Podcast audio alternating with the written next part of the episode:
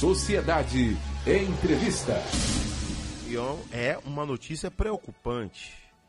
Com menos carros nas ruas, postos de combustíveis demitem mais de 7 mil trabalhadores na Bahia. Walter Tanos é presidente do Sindicato Combustíveis aqui na Bahia e fala agora com a gente. Alô, seu Walter Tanos, bom dia. Adelso Carvalho falando com o senhor. Bom dia, Adelso Carvalho, bom dia, ouvintes da Rádio Sociedade.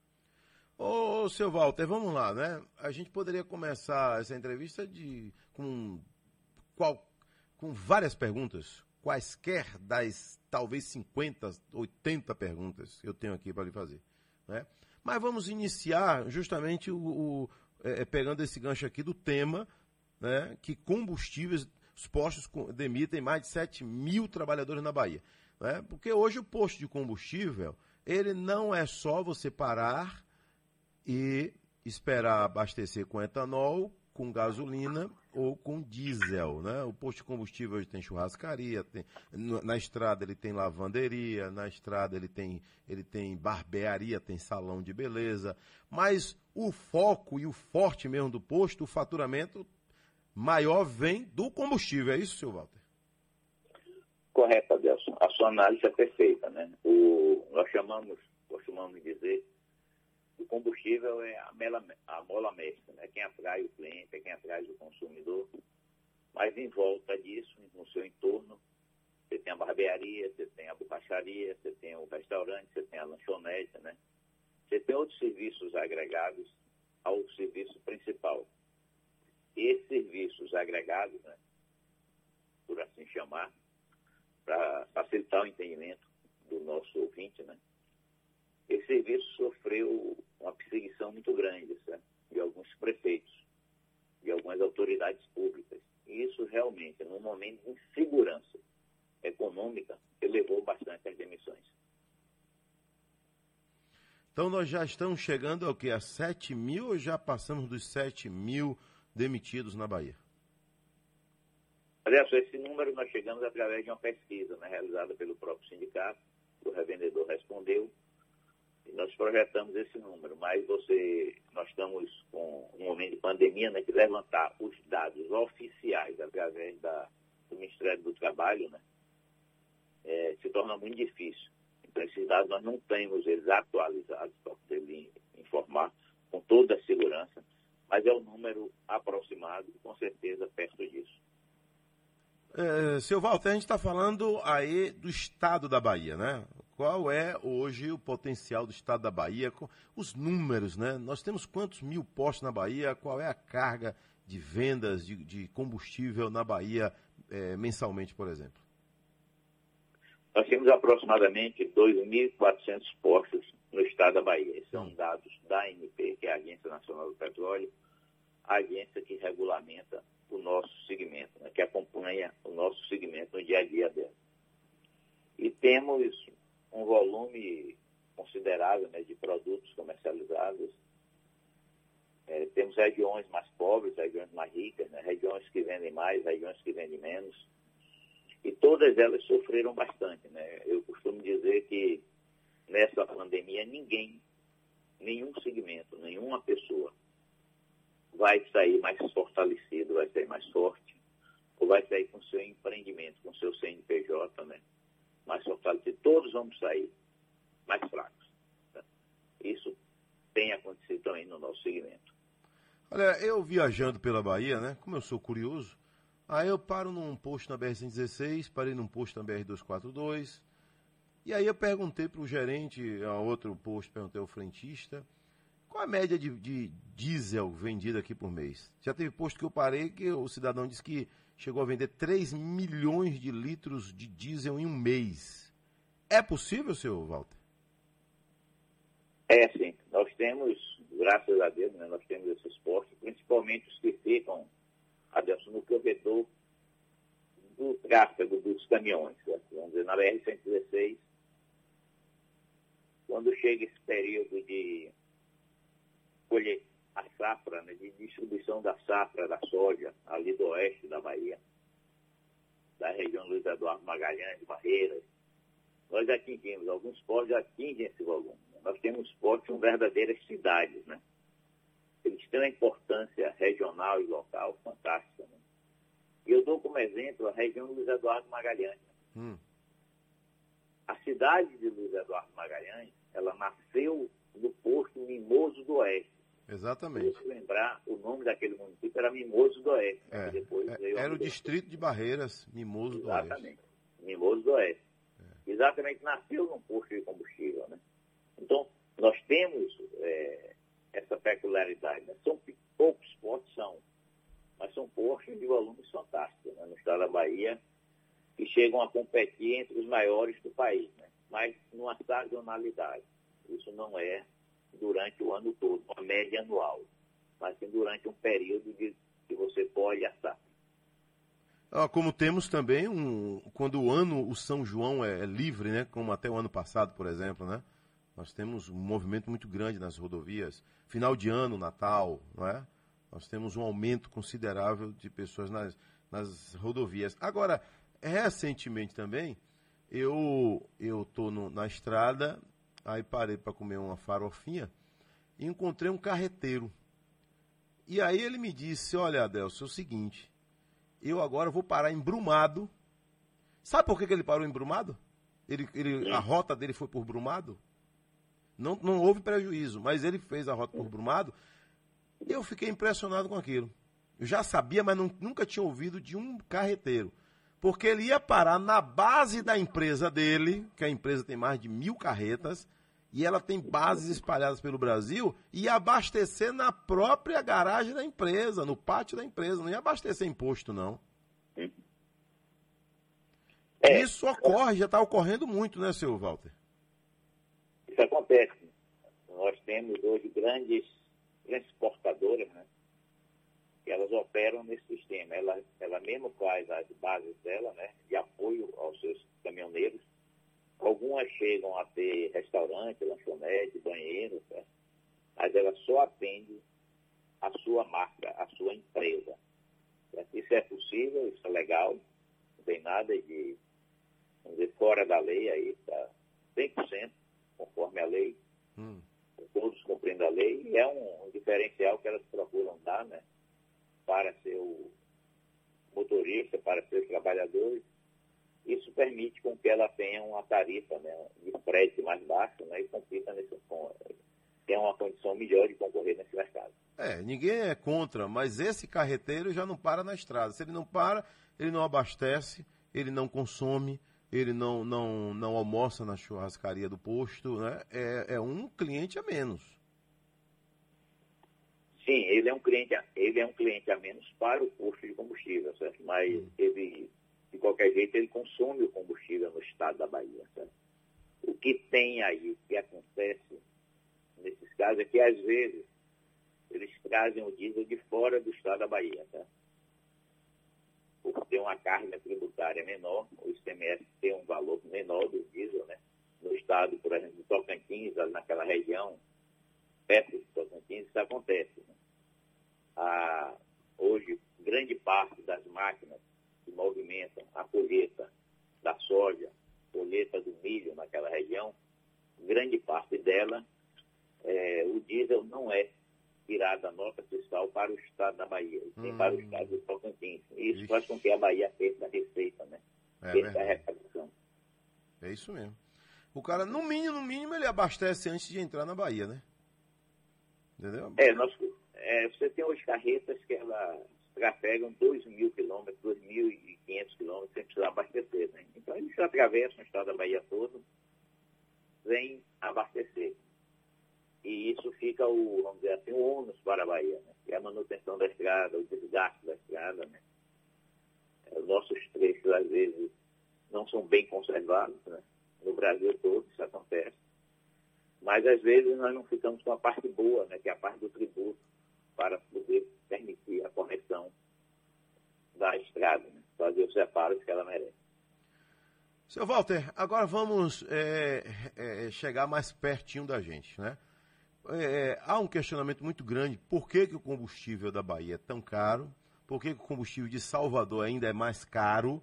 Né? Recentemente houve uma euforia muito grande, né? Nós vimos aí combustível abaixo de três reais, o diesel de R$ 2,92, a gasolina de pouco mais de R$ reais, muita gente se animando, né? E de repente houve uma outra reviravolta, mesmo com os postos faturando menos, mas o combustível houve um, um aumento, né? O que foi que houve? É, a Petrobras aumentou de maio para cá oito vezes, né? O combustível. Mas o que foi que aconteceu? Menos carros nas ruas, o combustível baixou. Mas também vem o prejuízo do desemprego. Como é que a gente consegue fazer essa equação aí? É, o combustível é uma commodity internacional, né? Hoje o petróleo, nós seguimos, né? Nós, quando eu falo, é o governo brasileiro, ele segue a paridade né? do preço internacional. Então, toda vez que o dólar sobe e o barril do petróleo sobe, o combustível sobe no Brasil. E toda vez que baixa, isso também é uma realidade. Com a pandemia que nós estamos vivendo, né? Se você lembrar, Delcio, com certeza você vai lembrar, é, no mês de abril, é, o barril do petróleo chegou a ser pago 10 dólares para quem levasse o barril do petróleo, para quem comprar. Eu então, lembro. Nós tivemos, nós tivemos no final da, de abril o preço mais baixo da história do barril do petróleo, né? mundialmente falando. Isso fez com que a gasolina e o óleo diesel também caísse bastante de preço. Para você ter uma ideia, no dia 24 de abril, foi o dia que o barril do petróleo no Brasil, né, preço da Petrobras, chegou ao nível mais baixo, 24 de abril. De 24 de abril ao dia 8 de julho, a gasolina A, que é a gasolina da Petrobras, ela subiu 84%. vou repetir, 84%. Então, é uma variação muito grande. E na bomba nós não tivemos esse mesmo impacto. Normal, né? Porque eu estou falando da gasolina A e nós comercializamos a gasolina C, que é a gasolina misturada com álcool. Certo? Então, isso aconteceu por causa da recuperação dos países do mundo, né, que a economia voltou a girar, a economia voltou a rodar, e fez com que o barril do petróleo voltasse a subir. E a Petrobras, por acompanhar a paridade internacional, também elevou o seu preço do seu produto. Quando o produto baixou, ela também fez isso. Né? É, nós temos que ser justos. Né? E isso aconteceu. O volume do Brasil ele já recuperou né, boa parte do volume. Volto a dizer, trabalhando com números aproximados, nós acreditamos que o mês de junho houve uma perda de apenas de 20% do volume comparado a junho de 2019. Isso significa que no Brasil o volume já teve uma recuperação grande e no mundo também, né?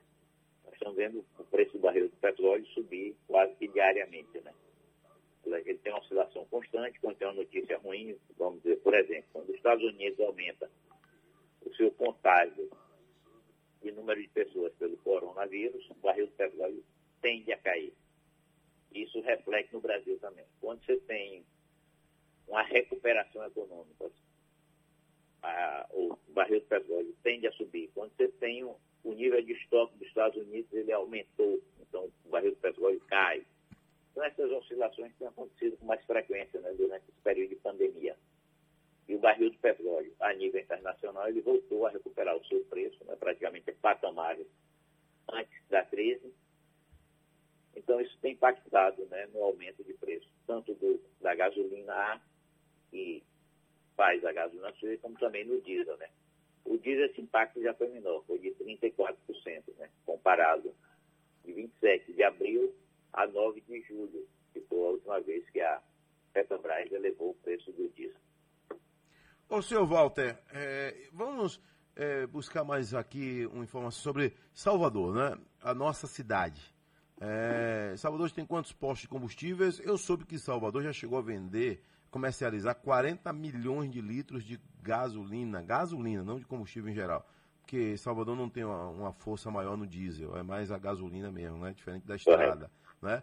É, é, qual é hoje o volume e quantos postos nós temos aqui em Salvador? Olha, nós temos, nós nós temos cada, aproximadamente 250 postos na região metropolitana de Salvador. Tá? E aí você engloba lá o de Freitas, né? essas cidades vizinhas de Salvador que se, mistura, né? Tem espaço para crescer então, não tem? Olha, sim. Eu, né? eu creio que sim. Você tem um. E, e você vê novos esportes surgindo na cidade, né? Agora você vê uma migração né, do aluno, você vê uma migração da, das empresas procurando postos na periferia. Né? Hoje, dificilmente você vai ver um, um posto novo sendo aberto na região nobre da cidade. Isso, Isso tem migrou para as cidades, para a periferia das grandes cidades. Né? Por que isso? E hoje um terreno ele adquiriu um preço imobiliário muito grande que não compensa você fazer um investimento naquela área. Né? É muito melhor você ir para a periferia, você vai ter volume também. Hoje você tem um grande volume na periferia da cidade, né? Então o terreno é mais barato. É mais fácil você abrir, porque você tem, às vezes, a distância, né? a regulamentação das prefeituras, os parâmetros da prefeitura, os parâmetros ambientais, os parâmetros de estar perto de um de fluxo de muita gente, né? então é mais fácil você abrir na. O, na o seu colaborador pode estar mais perto de você ali mesmo, né? Você vai gerar Exatamente. emprego ali perto. Né? vai gerar o benefício ali. Por exemplo, eu tenho um posto na periferia que eu tenho um funcionário que vai trabalhar a pé, vai trabalhar de bicicleta, né? É, é isso mesmo. Né? Então, tem essas facilidades todas, né? Eu lembro quando abri o primeiro posto de combustível em Cajazeiras, foi uma novidade. Exatamente. Uma né? novidade, né?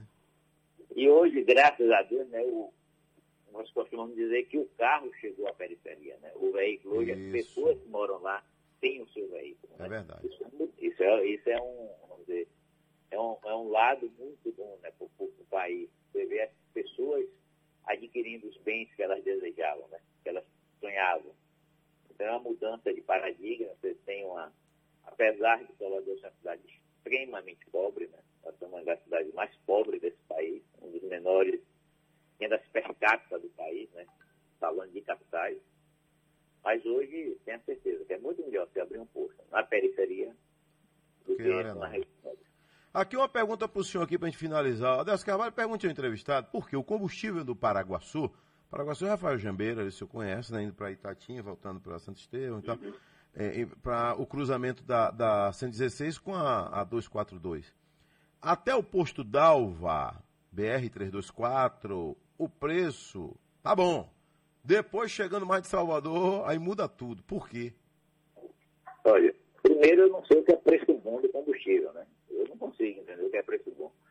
Né? Tem o preço justo, mas não o preço bom do combustível era se fosse dar de graça, né? Mas não é para o consumidor. Mas não existe o preço bom, existe o preço justo. E é normal você comparar, ou comparar o preço de um posto de combustível, que como nós falamos, vende diesel em grande escala, em grande volume, ele tem um preço da gasolina menor. Ele tem condição de fazer isso. Né? Os postos da cidade do Salvador, o forte não é o diesel, o forte é a gasolina. Então não adianta você querer beber no posto do Salvador, querer ter uma rentabilidade econômica. No diesel você não vai conseguir. Né? Você vai conseguir se você estiver na gasolina e no álcool. E também no GNV, né? que hoje é uma realidade. né? Você pega os carros de aplicativo, a sua grande 80% a 90% dos carros de aplicativo hoje trabalham com GNV. Né? Isso também criou um novo mercado. Então é normal essa oscilação de preço. né? O preço não é tabelado. Então isso é bom para o consumidor, que ele tem a opção de escolher onde ele quer abastecer. Você tem em Salvador, em alguns momentos, preços comparam ao da estrada, em, alguns, em outros momentos não. Então, é normal essa oscilação. É, e respondendo ao seu consumidor, você pega o preço da gasolina A, de abril para cá, como você bem falou, ela subiu oito vezes. Você não teve esse impacto na bomba. Por quê? Porque você ainda tem um reflexo da falta do consumidor, né? da queda de venda. A grande maioria dos postos da cidade de Salvador e região metropolitana possuem contratos de volume com as distribuidoras. Né? E você paga multa, você é penalizado se você não cumprir aquele volume mínimo estabelecido em contrato. Nesse momento de pandemia, você está sujeito a isso. Né? Então você tem que renegociar com seus distribuidores esse contrato, ver se você consegue fugir da multa, ver se você prorroga o contrato. Né? Então é um mercado complexo. Né? Valeu. Então, volto Foi não, Seu Walter, um abraço, obrigado hein, pela sua participação aqui. Depois, quando passar essa pandemia, eu vou lhe convidar para o senhor vir aqui no nosso programa, para a gente tentar entender melhor aí, é, essa matemática do combustível. Né? Eu sempre tenho uma queixa.